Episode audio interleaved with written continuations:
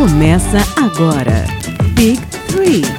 Estamos de volta, gigantes! Eu sou o Mogli e para explicar como o Big Tree começou, eu chamo diretamente do Rio de Janeiro, Cadu. O Big Tree nasceu da vontade de um grupo de amigos de falar sobre NBA de uma maneira mais informal, algo mais descontraído, uma coisa de fã para fã. Aproveitando que a gente já tá no Rio de Janeiro, Renan, me diz qual é a importância do público brasileiro na NBA. A NBA já faz parte da realidade do público brasileiro. Prova disso é o Office que a liga possui no país. Cobertura completa da temporada em transmissões completamente em português. As lojas oficiais e os eventos promovidos ao longo do ano, como a NBA House e o NBA Global Games. Uma coisa interessante sobre o formato do Big Tree é que ele era mensal. Mas para explicar melhor, eu vou lá para a Baixada Santista. Bamondes, diz pra gente o que, que aconteceu esse ano com o Big Tree. Atendendo a pedidos, o Big Tree é quinzenal. Nós vamos continuar com o nosso formato separado em quatro quartos, como você gosta, a cada duas semanas. Agora eu vou lá pro México. Alice vira-lata. Se você tivesse que vender o Big Tree para alguém, para algum amigo, para algum conhecido, o que você diria sobre o Big Tree? Os episódios do Big Free sempre recebem convidados muito interessantes. É uma maneira lúdica de aprender um pouquinho mais sobre a NBA, testar seus conhecimentos e vocês também podem encontrar nas redes sociais